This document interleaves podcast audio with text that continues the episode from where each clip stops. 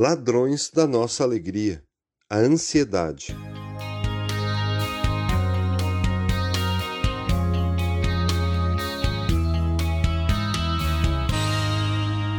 Para um pai ou uma mãe, uma das maiores alegrias é ver os seus filhos felizes. E com certeza, algo que Deus deseja para nós, seus filhos, é exatamente isso: que sejamos felizes, vivendo com muita alegria. João 15:11 disse que tenho-lhes dito estas palavras, para que a minha alegria esteja com vocês e a alegria de vocês seja completa. Neemias 8:10 que a alegria do Senhor é a nossa força. E Lucas 10:20 que devemos estar alegres pelo simples fato de que os nossos nomes estão escritos no céu.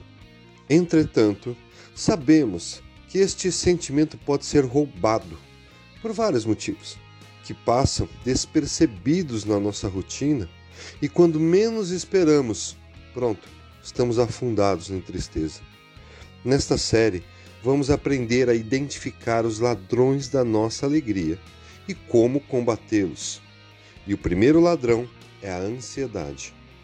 O coração ansioso deprime o homem. Provérbios 12, 25. Bem, mas o que é a ansiedade?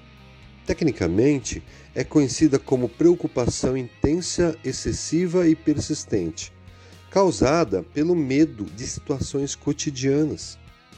E ter um pouco de ansiedade é natural e ajuda a identificar situações perigosas. Mas viver sempre ansioso é um problema sério que precisa ser combatido, porque rouba a nossa alegria. E a solução para a ansiedade está justamente na fonte de alegria. O Senhor é a nossa fonte eterna e inesgotável de alegria. E somente deixamos de tê-la se nos deixarmos dominar pela ansiedade, que nada mais é que deixar que as preocupações tomem um espaço maior que elas devem na nossa vida. Jesus disse em João 16,33 que neste mundo vocês terão aflições. Contudo, tenham ânimo, eu venci o mundo. Portanto, viver preocupado o tempo todo com o que vai acontecer que é a causa da ansiedade. E isso ocorre quando esquecemos que Deus cuida de nós o tempo todo. E esquecemos porque nem sempre Ele nos ajuda da forma e no tempo que o nosso coração deseja, mas sim na forma e no tempo que só Ele sabe que é o melhor para nós. E saibam que a maioria das nossas preocupações nunca virão a acontecer. Certa vez ouvi que quando sofremos antecipadamente, existem apenas duas opções: ou sofremos duas vezes ou sofremos à toa. Portanto, não se preocupem com amanhã, pois o amanhã se preocupará consigo mesmo. Basta a cada dia o seu próprio mal.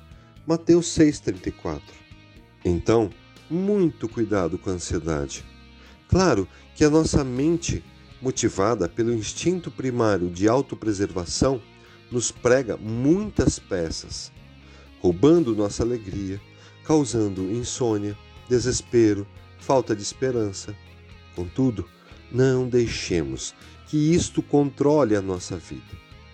Ao primeiro sinal de ansiedade, busque substituir a preocupação pela alegria que vem do Senhor, que nos ensina que precisamos buscar primeiro o reino de Deus e a sua justiça, e então todas as coisas que nos preocupam serão acrescentadas. Mateus 6,33. E isso acontece naturalmente quando nos aproximamos de Deus. Não deixe que o corre-corre do seu dia te afaste de Deus, de ver Ele em todos os momentos da sua vida.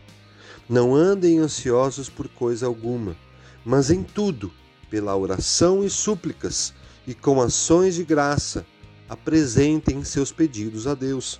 E a paz de Deus, que excede todo o entendimento, guardará os seus corações e as suas mentes em Cristo Jesus. Filipenses 4, 6 e 7. Uma vida de oração constante leva a uma vida de intimidade com Deus. E quem é íntimo dele sabe o que fazer ao primeiro sinal de ansiedade. Lancem sobre ele toda a sua ansiedade, porque ele tem cuidado de vocês. 1 Pedro 5,7